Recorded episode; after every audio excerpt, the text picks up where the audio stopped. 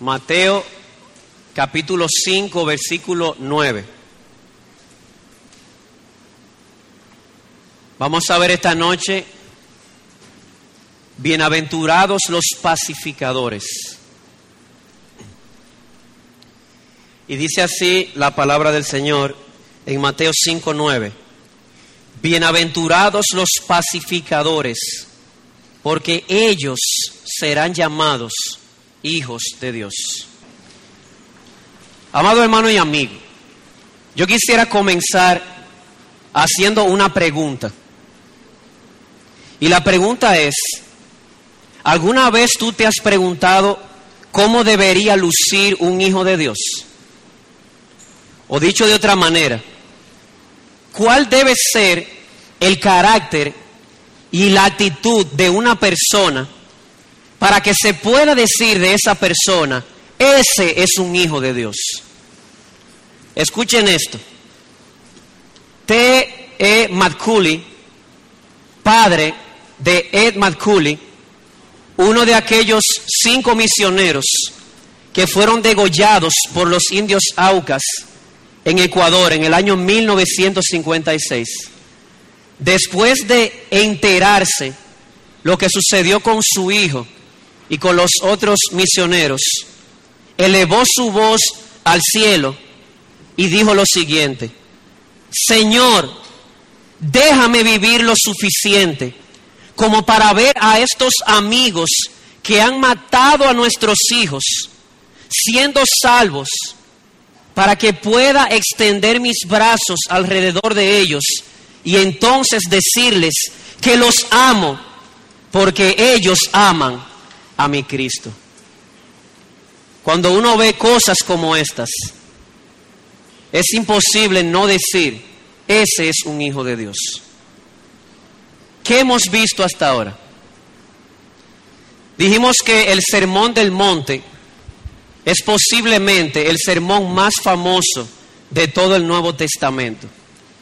Sin embargo, a pesar de ser el sermón más famoso, más conocido. Alguien ha dicho que es el menos comprendido y el menos practicado. Dijimos que el tema central de este sermón es el reino de Dios. Y eso queda confirmado porque en el capítulo 4, al final, en el versículo 23, se nos dice que Jesús iba por toda Galilea enseñando y proclamando el Evangelio del reino. Ese es el tema central de esta porción. Se dijo además que este sermón puede resumirse en las siguientes palabras. Contracultura cristiana. ¿Por qué? Porque el cristiano está llamado a ser radicalmente diferente a la cultura reinante. En otras palabras, quien debe gobernar a los hijos del reino no es la cultura reinante, sino la palabra del rey. Además, se dio un bosquejo general de lo que hemos de ver a lo largo del Sermón del Monte. Vamos a ver el carácter de un ciudadano del reino, lo cual hemos estado desarrollando en las bienaventuranzas. Luego la influencia que tiene una persona al vivir las bienaventuranzas. Es luz, y es sal. Luego veremos la justicia de este hombre o de esta mujer, de este ciudadano del reino, una justicia no meramente externa, sino una justicia que viene del corazón. Luego la piedad. Ellos no dan limosnas, ellos no oran, ellos no ayunan para ser vistos por los hombres, sino que en los secretos de su alcoba ellos oran, ellos también dan limosnas sin que su izquierda sepa lo que hace su derecha, porque al final ellos quieren que la gloria sea para su Padre. Además veremos la ambición. Es un hijo del reino. Por lo tanto, su ambición más que nada es el reino de Dios, no tanto la comida o la bebida o el vestido.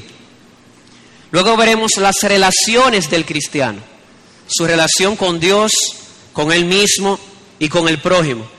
Y por último, la entrega del Hijo del Reino, que es hacer la voluntad de Dios, así como el hombre edifica su casa sobre la roca.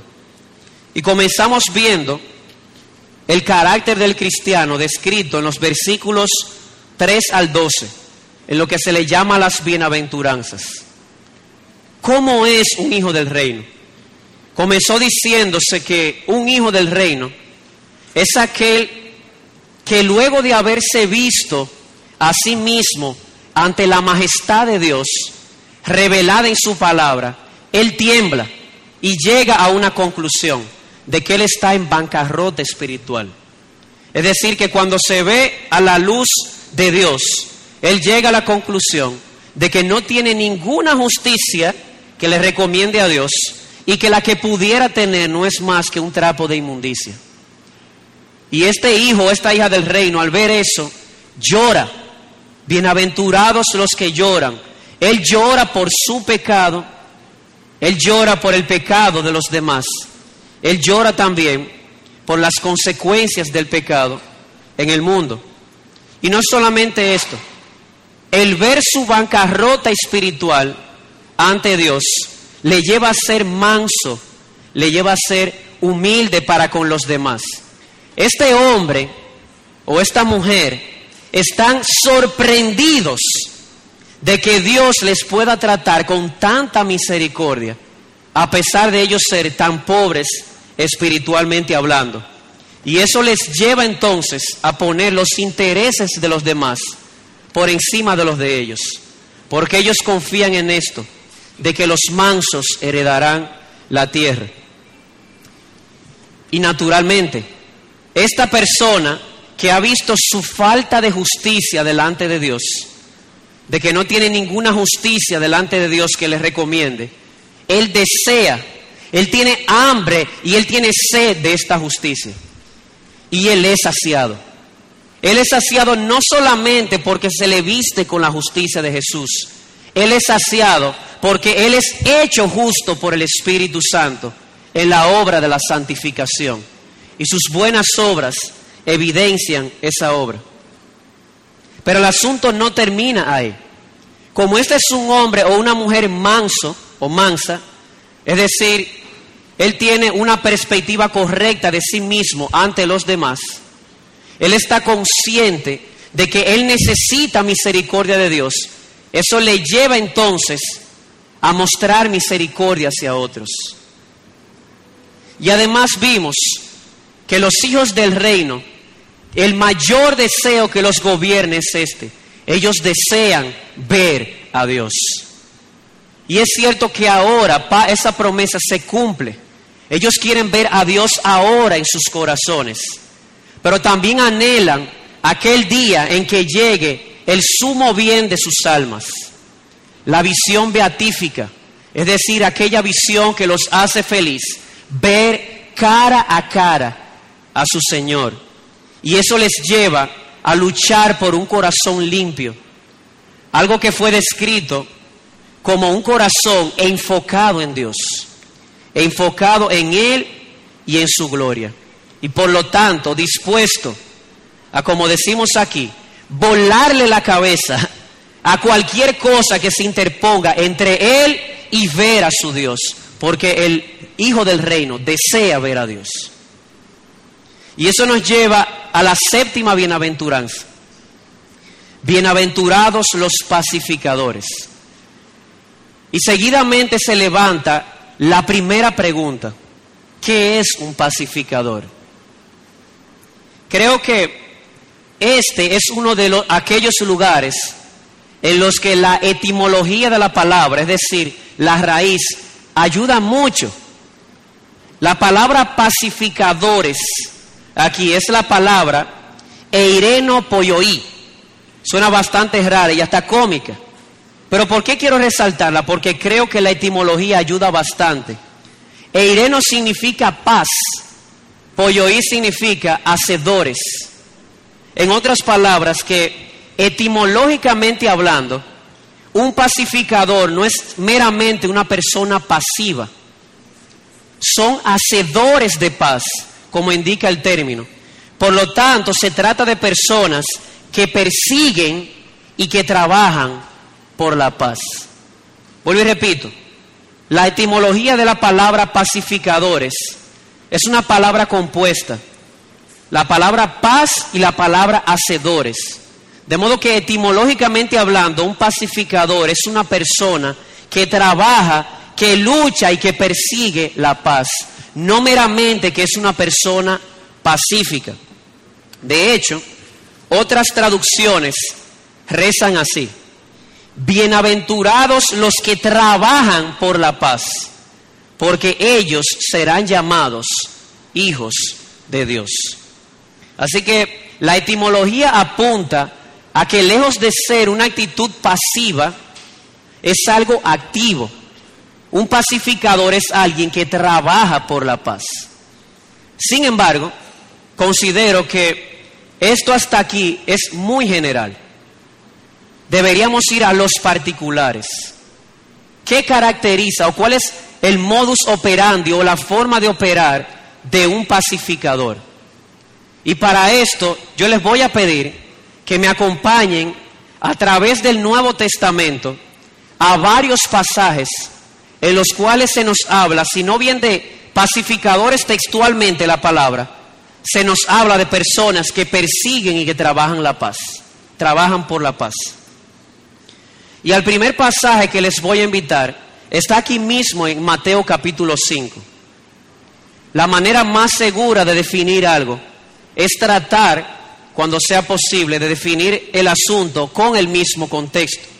Y hay aquí un indicativo que nos puede ayudar a ver cómo opera un pacificador o una persona que persigue la paz. Así que les voy a pedir que vayan conmigo ahí mismo en el capítulo 5, los versículos 43 al 45. Mateo 5, 43 al 45. Traemos este texto, hermanos, porque entendemos que es la referencia más directa a lo que es un pacificador. Como lo ha señalado el pastor John Piper, la promesa de ser llamados hijos de Dios en el versículo 9 apunta a estos versículos. Vamos a leerlos.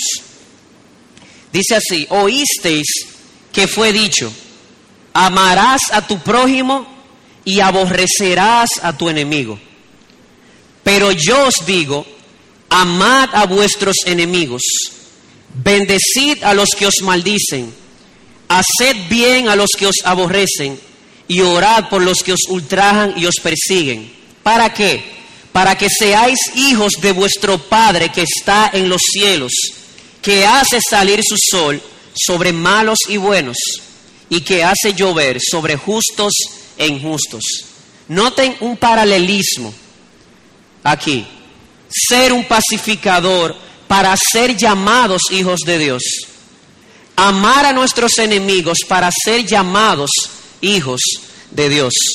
En otras palabras, al parecer es muy probable que Jesús piense en pacificación como actos de amor por medio de los cuales tratamos de vencer la enemistad entre nosotros y las demás personas. Voy a repetirlo porque esto, es muy importante. Hay una promesa en el versículo 9 que es paralela a la promesa de los versículos 43 al 45. Ser pacificadores para ser llamados hijos de Dios. Amar a vuestros enemigos para ser llamados o reconocidos como hijos de Dios. Así que es posible que Jesús piense en pacificación como actos de amor por medio de los cuales vencemos las enemistades entre nosotros y otras personas. Y alguien dice, Ok, hermano, señor predicador, ¿pudiera usted detallarme o darme algún ejemplo de esos actos de amor por medio de los cuales vencemos la enemistad? Y Jesús introduce dos ejemplos, uno enseguida y otro en el capítulo 6. El primer ejemplo está en el capítulo 47. Véanlo conmigo. Dice, y si saludáis a vuestros hermanos solamente, ¿qué hacéis de más? ¿No hacen también así los gentiles?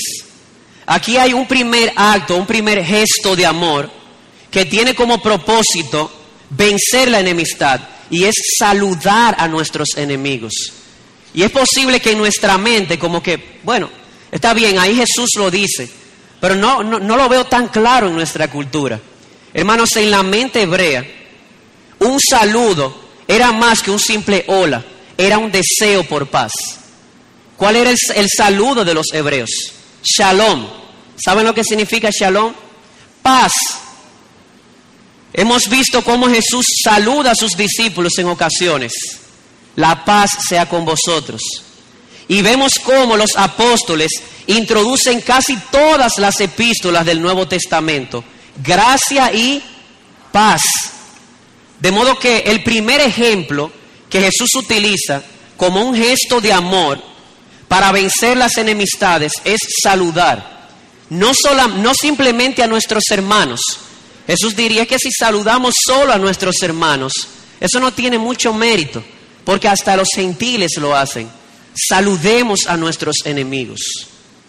Y así imitemos a nuestro Padre, que Él hace salir su sol no solamente sobre el bueno, también sobre el malo, sobre el justo y sobre el injusto. Así que el saludar a nuestros enemigos, aun cuando ellos tienen enemistad contra nosotros, es un gesto, un acto de amor a través del cual un pacificador trata de vencer la enemistad que existe. Pero hay otro ejemplo más, y está en el capítulo 6, versículos 9 y 10, en la oración modelo. Mateo 6, 9 al 10. Dice, vosotros pues oraréis así. Padre nuestro que estás en los cielos, santificado sea tu nombre, venga tu reino, hágase tu voluntad como en el cielo, así también en la tierra. Jesús nos está enseñando aquí a orar por nuestros enemigos, de tal manera que ellos puedan honrar glorificar el nombre de Dios, de tal manera que Cristo reine en sus corazones, de tal manera que entre ellos pueda hacerse la voluntad de Dios, así como se hace en los cielos. Así que retomando el punto, ¿qué es un pacificador? Es una persona que de manera activa trabaja por la paz. ¿Cómo lo hace? Según este primer pasaje de Mateo 5, 43 al 45, un pacificador hace actos o gestos de amor con el propósito de tratar de vencer las enemistades. Un ejemplo de ello es saludando a nuestros enemigos. Otro ejemplo es orando por nuestros enemigos. Segundo pasaje. Romanos capítulo 12, versículos 17 al 21. Acompáñenme por favor allá. Romanos 12, 17 al 21. Dice, no paguéis a nadie mal por mal, procurad lo bueno delante de todos los hombres. Y aquí viene el versículo clave. Si es posible, en cuanto dependa de vosotros, estad en paz con todos los hombres.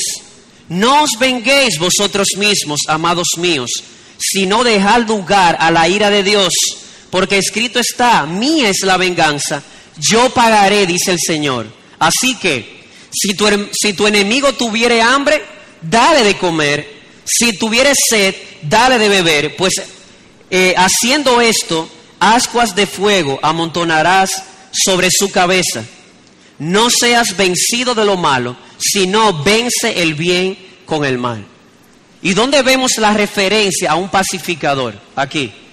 La vemos en el versículo 18, donde se nos manda de manera activa a buscar la paz en cuanto dependa de nosotros. La pregunta es cómo se manifiesta el buscar la paz. Y vemos que hay un paralelismo con el versículo anterior.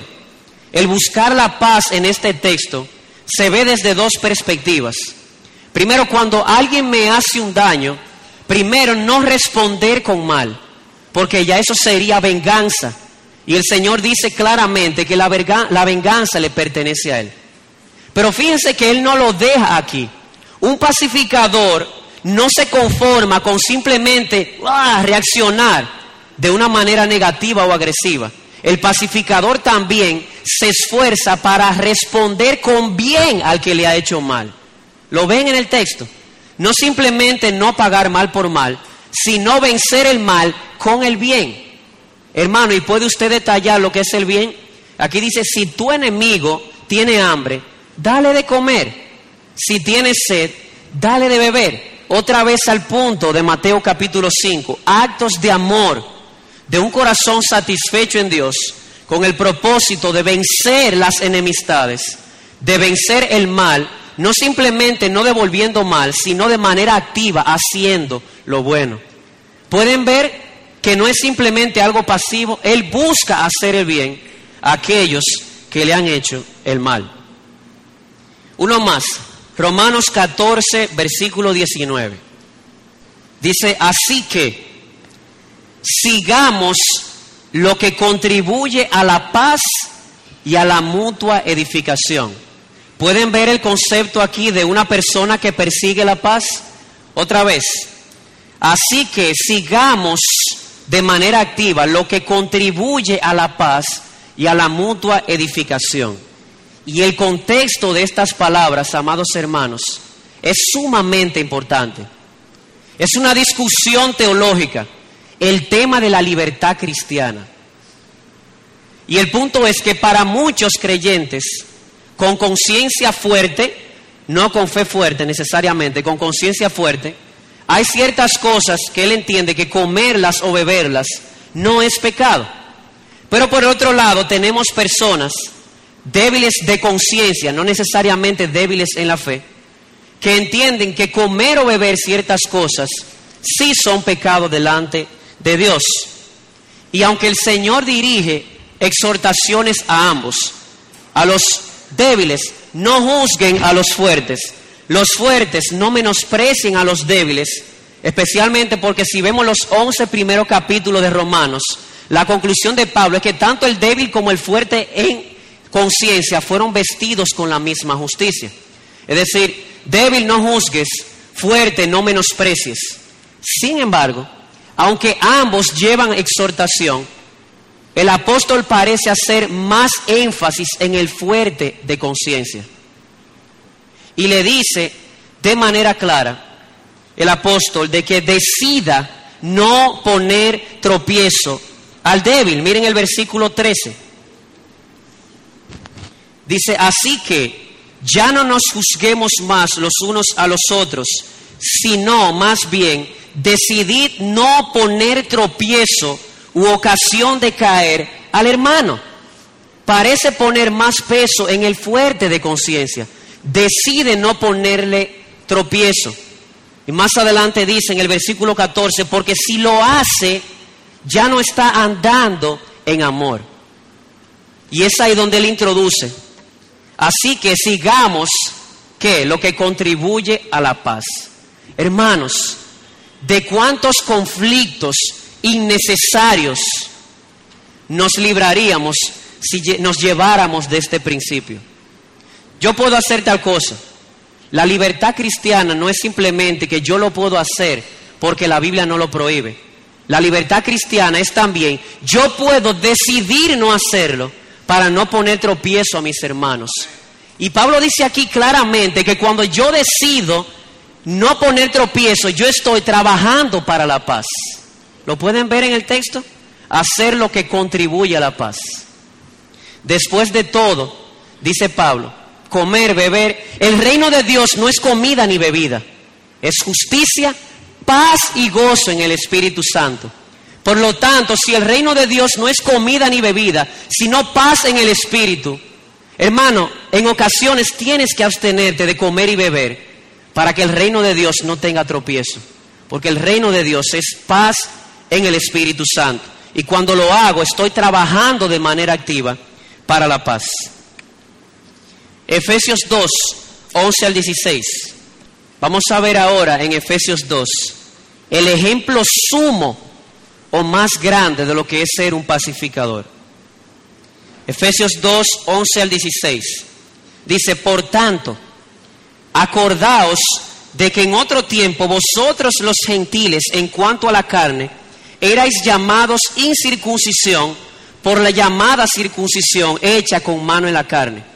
En aquel tiempo estabais sin Cristo, alejados de la ciudadanía de Israel y ajenos a los pactos de la promesa, sin esperanza y sin Dios en el mundo.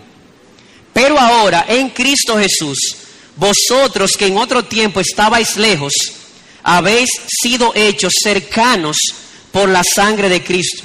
Y oigan esto, porque Él es nuestra paz que de ambos pueblos hizo uno, derribando la pared intermedia de separación, aboliendo en su carne las enemistades, la ley de los mandamientos expresados en ordenanzas, para crear en sí mismo de los dos un solo y nuevo hombre, haciendo la paz y mediante la cruz reconciliar con Dios a ambos en un solo cuerpo, matando en ellas las enemistades. Este es el sumo ejemplo de lo que es ser un pacificador. Pablo está dando una, una breve biografía de lo que son los gentiles convertidos. Él dice, en el pasado ustedes estaban lejos de quién? No solamente de Dios, sino también del pueblo de Dios. Pero ahora, esos pero gloriosos de la Biblia, ustedes han sido reconciliados o acercados al pueblo de Dios. Y él resalta, ¿qué fue lo que sucedió? Judíos y gentiles juntos, imposible. Bueno, para lo que el hombre es imposible, para Dios es posible. Él puede hacer todo lo que él quiere. Y él logró juntar estas dos partes enemistadas. ¿Cómo? Cristo intervino. Y, y se dice aquí que Él es nuestra paz. Otras traducciones dicen, Él es nuestro pacificador. ¿Por qué? porque Él hizo la paz. ¿Cómo lo hizo? Matando las enemistades entre ambos bandos, judíos y gentiles. De donde aprendemos, hermanos, que el pacificador no simplemente es una persona que trata de vencer enemistades entre otros y él mismo. Él trata también de construir puentes entre dos personas fuera de él que están enemistadas trata de reconciliar a otros que están enemistados entre ellos mismos.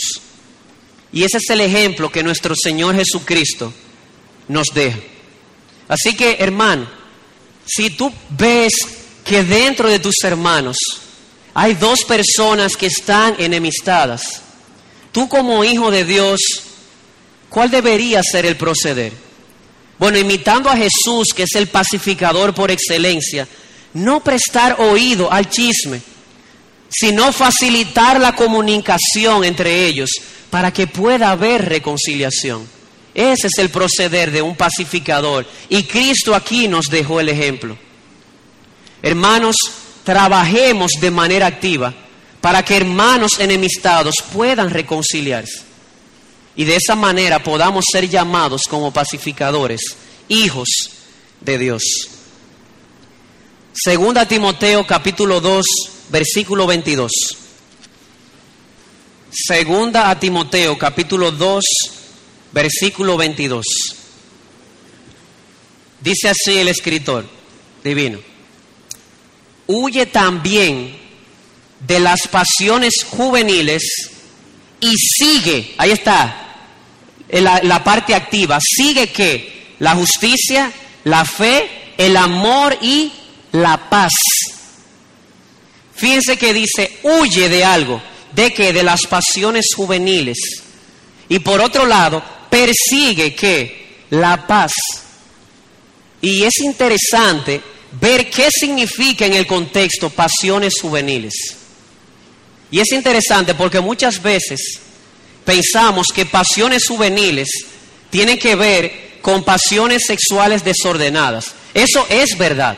Pero esa no es la definición de esta, de esta frase en el contexto. Quiero mostrarles lo que en el contexto significa huir de pasiones juveniles. Dice el versículo 15 en adelante.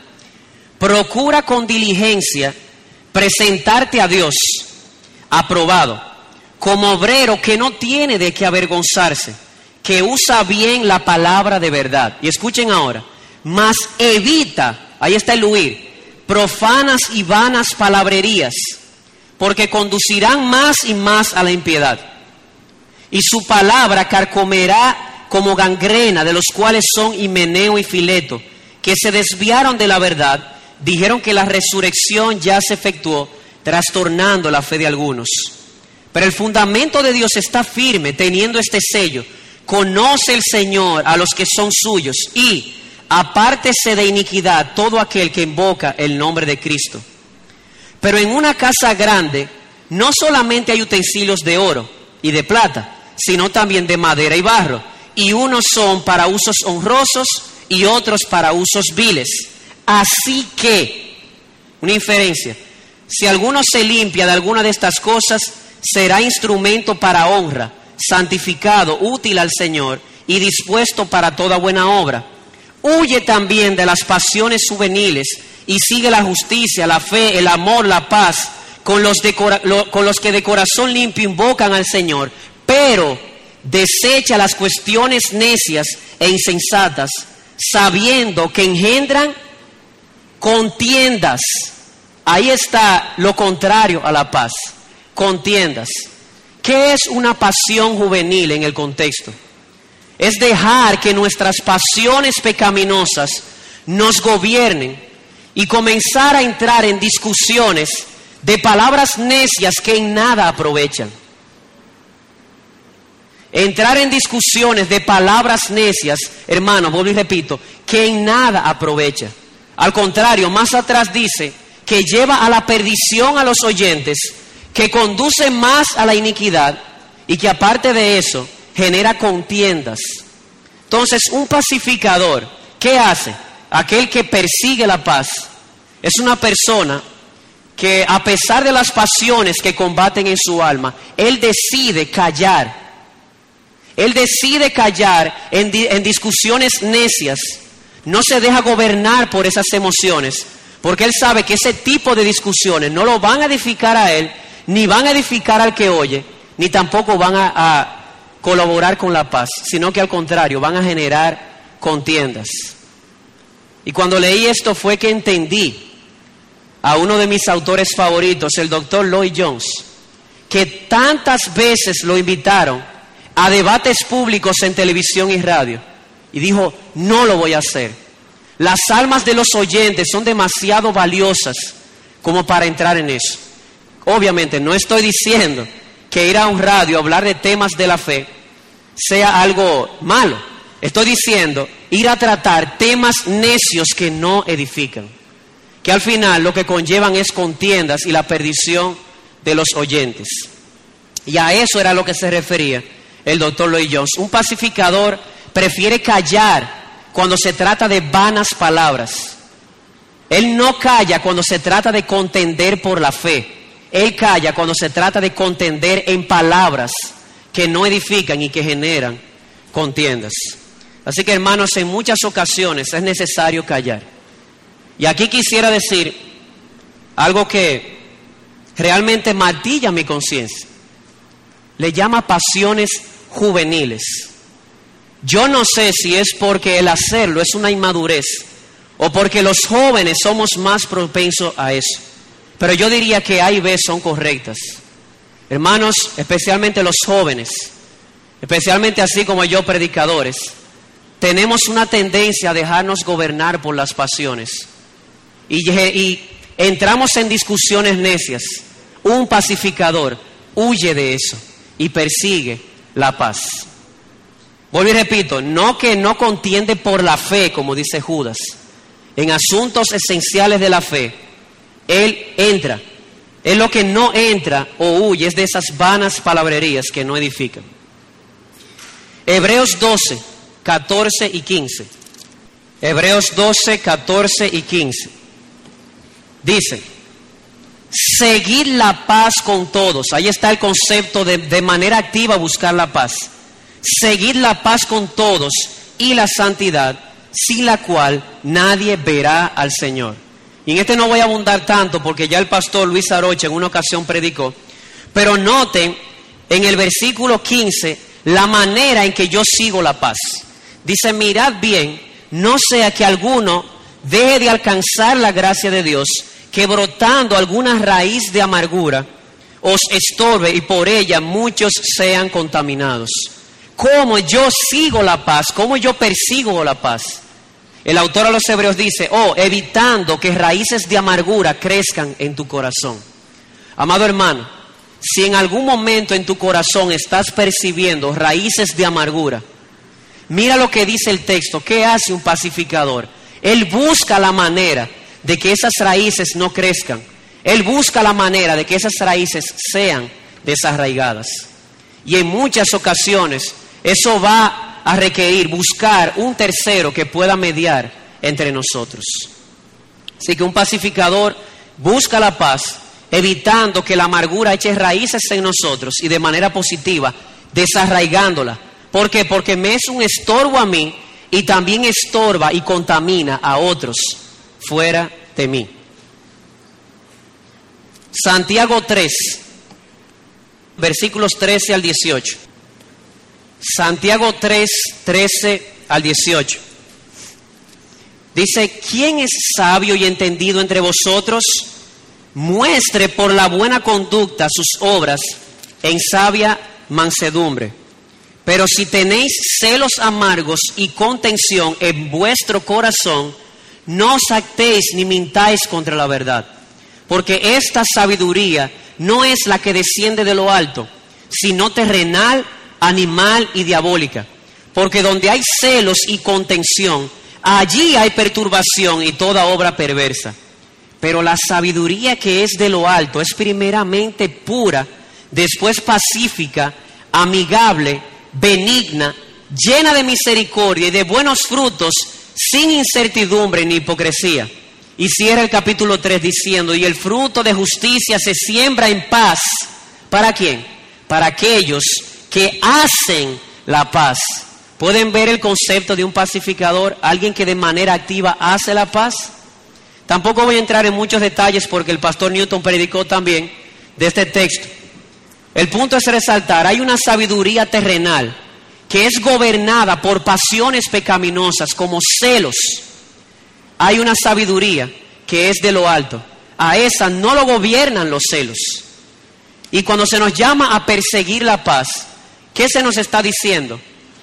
A combatir contra esos deseos en nuestra alma para promover la paz. Es por eso que en el capítulo 4 se nos dice, eh, ahí mismo seguidamente, ¿de dónde vienen las guerras? Y él dice, ¿no es de vuestras pasiones las cuales combaten en vuestros miembros? ¿Ven la conexión? La sabiduría animal, la diabólica, la terrenal, está gobernada por los celos. Pero al final dice el escritor eh, Santiago que eso no lleva a bien, no lleva a paz, sino que lleva a perturbación. Así que no sembremos esas pasiones, al contrario, sembremos la paz. ¿Por qué? Porque el que siembra esas pasiones, el fruto será perturbación. Pero el que siembra la paz, ¿cuál será su fruto? El fruto de justicia se siembra en paz para aquellos que hacen la paz, para aquellos que siembran paz en lugar de celos y contiendas en su corazón, Él cosechará ese mismo fruto, paz en justicia.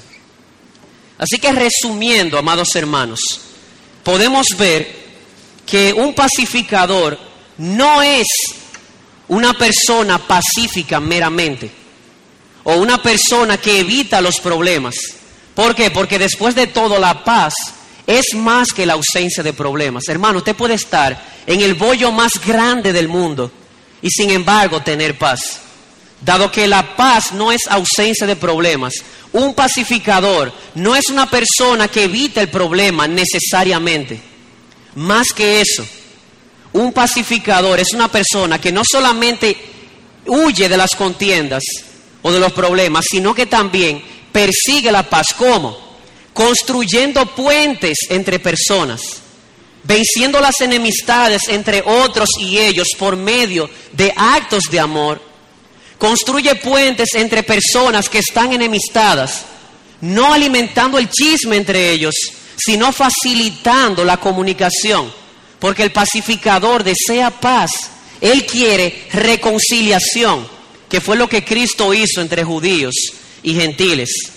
O como ha dicho el predicador Ken Sande, en su libro El Pacificador, en su famoso gráfico La loma resbalosa del conflicto, el pacificador no es aquel que huye del problema, tampoco es aquel que enfrenta el problema de manera agresiva.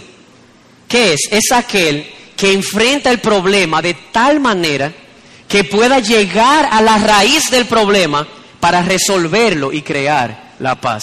Eso es un pacificador, una persona que trabaja por la paz.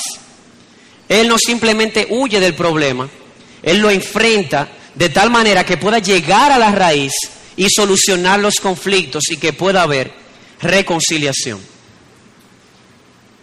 Ahora yo creo que es claro de los textos que hemos visto, creo que es sumamente claro y la conciencia también lo dice, que el pacificador no persigue la paz en detrimento de la verdad y de la justicia. Me explico. En otras palabras, el pacificador, él ama la paz, pero él no sacrifica la verdad ni la justicia.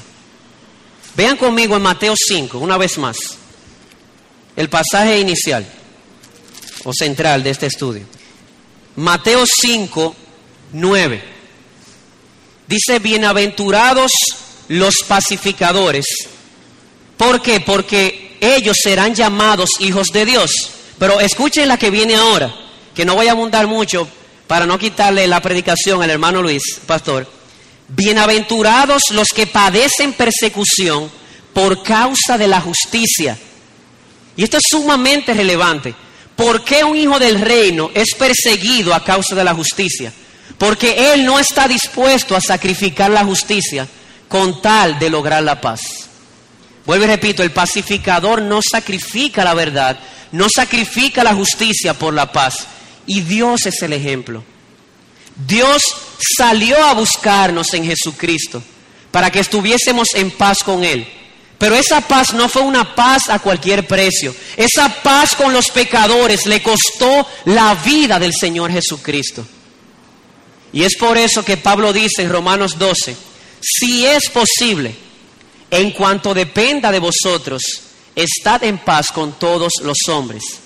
Va a haber ocasiones, hermanos, en que no vamos a poder tener paz con los hombres, aunque la busquemos. ¿Por qué? Porque muchas veces el otro, para que yo estemos en paz, él quiere que yo sacrifique mi compromiso con Cristo. Pero Jesús dijo que todo aquel que está dispuesto a amar a otros por encima de él, no es digno de él. Y a eso se refirió Jesús en Mateo 10, cuando dice, yo no vine a traer paz, yo vine a traer espada. ¿Lo han visto el texto? ¿Qué significa eso? De que aunque el pacificador ama la paz, él no va a sacrificar su compromiso con Jesucristo por la paz con otros. Él prefiere que otros se enemisten con Él antes que negar al Señor Jesucristo. Ahora bien, amado hermano, aquí quiero dar algo que escuché del pastor Aroche en una ocasión y que quiero resaltarlo porque me ministró mucho. No puedo sacrificar la verdad o la justicia por la paz, pero asegúrate de que tú tienes la verdad. Hay veces que yo me mantengo distanciado de una persona, de un hermano, de una iglesia, hasta por 15 años, alegando de que yo no puedo sacrificar la verdad por la paz. Pero la pregunta es, ¿estás seguro de que tienes la verdad? Si tienes la duda, hermano, busca ayuda. El Señor quiere un corazón transparente, busca mediadores que puedan ayudar a facilitar la comunicación que la verdad pueda salir a la luz, porque al final puede resultar que tú no tengas la verdad y el otro sí. Y estabas evitando la paz por una idea equivocada e, y errónea en tu mente. Así que asegurémonos de tener la verdad. Y alguien pregunta, ¿cómo yo puedo ser un pacificador?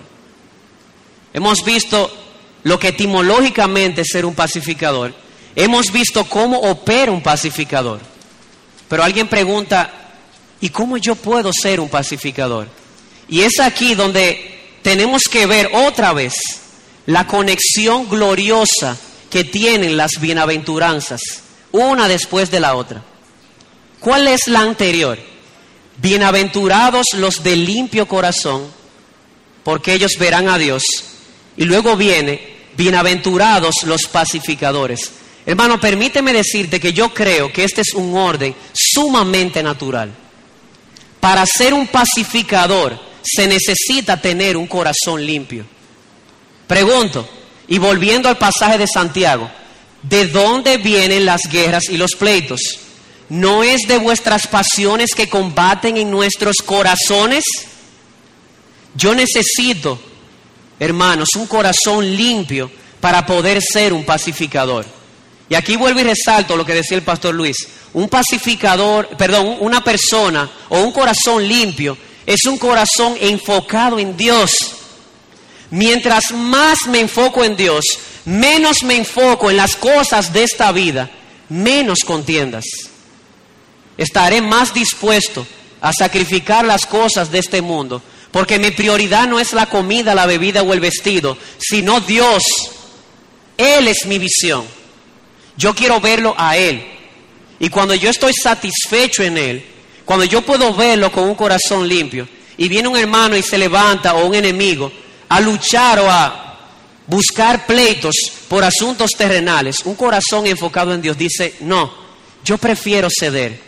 Porque mi foco no es las cosas de este mundo. Mi foco es Dios. Es a Él que yo lo quiero ver. Aquí por la fe y allá cuando le vea cara a cara. Así que si queremos ser pacificadores, necesitamos un corazón limpio. Pero hay otra pregunta. ¿Cuál es la promesa para los pacificadores? Dice el versículo 9, bienaventurados los pacificadores, porque ellos serán llamados hijos de Dios. En otras palabras, ellos van a ser reconocidos como hijos de Dios. Hermano, escucha esto. Dios es la fuente de la paz. Él es el Dios de paz, dice Pablo en Romanos. No solamente eso, Cristo es la manifestación de la paz, porque fue por su muerte que Él hizo la paz entre judíos y gentiles. Y el Espíritu Santo es la agencia de la paz, porque cuando yo soy sellado con el Espíritu, uno de los frutos de tener el Espíritu, amor, gozo y paz. Nuestro Dios es Dios de paz. ¿Quieres tú ser reconocido como un hijo de Dios? Busca la paz de manera activa y serás reconocido como un hijo de Dios. Así que la promesa tiene, más una, tiene que ver más con carácter que con algo legal. Voy a poner un ejemplo al respecto. Hay un aspecto en el que si ustedes me evalúan, ustedes dirían, tú no pareces hijo de Bartolo, porque yo sí soy mal comerciante, pésimo comerciante. Mi papá es un excelente comerciante. Usted pudiera decir, mira, en ese aspecto no te pareces a tu padre. Si yo fuera un buen comerciante, tú dirías, wow, te pareces a tu padre. Y ese es el sentido del texto. Es el sentido de Juan 8:42, cuando Jesús dice, si vuestro Padre fuese Dios, ciertamente me amaríais. O haríais lo que tendría que hacer, buscaría los deseos de vuestro Padre. Así que la promesa de Dios para los pacificadores es que serán reconocidos como hijos de Dios, porque Dios nuestro Padre, Él es Dios de paz. Y vemos ese ejemplo, como Él, hermanos, no fuimos nosotros los que salimos a buscar a Dios. Él salió a buscarnos a nosotros y dio a su Hijo a morir por nosotros. ¿Cuándo? Cuando éramos enemigos. Él es Dios de paz. Imitemos a nuestro Padre. Amado amigo, tú que me escuchas, que no has reconocido a Cristo como Salvador, como Señor, tú nunca podrás ser un agente activo de la paz si tú no tienes esa paz. No puedes dar lo que no tienes. No puedes trabajar por la paz si no estás en paz. ¿Quieres saber cómo puedes estar en paz? Dice Pablo en Romanos capítulo 5, versículo 1. Justificados pues por la fe, tenemos paz para con Dios por medio de nuestro Señor Jesucristo. Quisiera decirte algo, amado amigo. Hay muchos, eh, muchas personas que no conocen a Cristo, que viven en amargura y contaminando a otros, porque su conciencia está cargada con hechos pasados. Pues vine a traerte una buena noticia, el Evangelio de la paz. Dios envió a su Hijo para perdonar pecados. No importa el tamaño, no importa el color. Y te aseguro que si vienes a Cristo, dice la Escritura, y lo abrazas como tu Salvador, tu Señor, tu tesoro, estarás en paz con Dios y podrás ser un agente activo de la paz. Pero la necesitas en ti. Y tú dirás, bueno, señor predicador, yo quisiera preguntarle algo. Usted está hablando aquí de paz y se está dirigiendo a mí como individuo. ¿Por qué usted no habla de la paz de la nación? ¿Por qué no habla de eso? Bueno, primero yo no quiero caer en el síndrome de mis universos. ¿Conocen ese síndrome? Todo lo que le preguntan es paz mundial. Amado amigo, el pasaje de Santiago nos muestra esto. El corazón del problema de la sociedad es el problema del corazón de cada uno de, los seres humanos. Así que si no trabajas en tu corazón, no podrás ver paz fuera de ti. O como ha dicho alguien, las injusticias sociales demandan un arrepentimiento personal. Porque el corazón del problema es el problema del corazón. Es de allí de donde salen las guerras necesitas estar en paz tú con Dios por medio del Señor Jesucristo. Entonces conocerás lo que es paz, aun cuando estés en la tormenta. Y tú, amado hermano, escucha esto. Los pacificadores serán llamados hijos de Dios. Esto implica dos cosas. Implica resemblanza divina, parecido divino. En otras palabras, tú dices que eres hijo de Dios, compórtate como un hijo de Dios. Vamos a englobarnos todos, comportémonos como hijos de Dios. En el caso particular, no simplemente seamos personas que evitan los problemas, busquemos de manera activa la paz y seremos reconocidos como hijos de Dios. Así que, ¿cuál es nuestra responsabilidad? Nuestra responsabilidad es tener paz nuestra responsabilidad como creyentes es preservar la paz en todas las maneras que hemos visto en esta noche. Nuestra responsabilidad es proclamar el Evangelio de la paz para que otros puedan estar en paz con Dios y de esa manera puedan ser agentes activos de la paz. Involucrémonos en la obra evangelística. Cuando Pablo habla de la armadura de Dios habla del calzado del Evangelio de la paz, porque eso es lo que promueve. Paz entre el hombre y Dios de manera vertical, para que de manera horizontal Él pueda reflejar paz.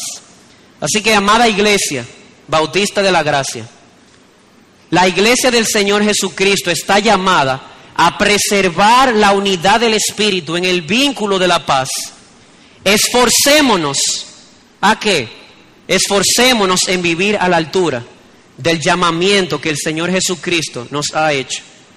Esforcémonos en vivir a la altura de ser pacificadores, para que otros puedan decir, como se dijo de Macaulay en el principio, ese es un hijo de Dios.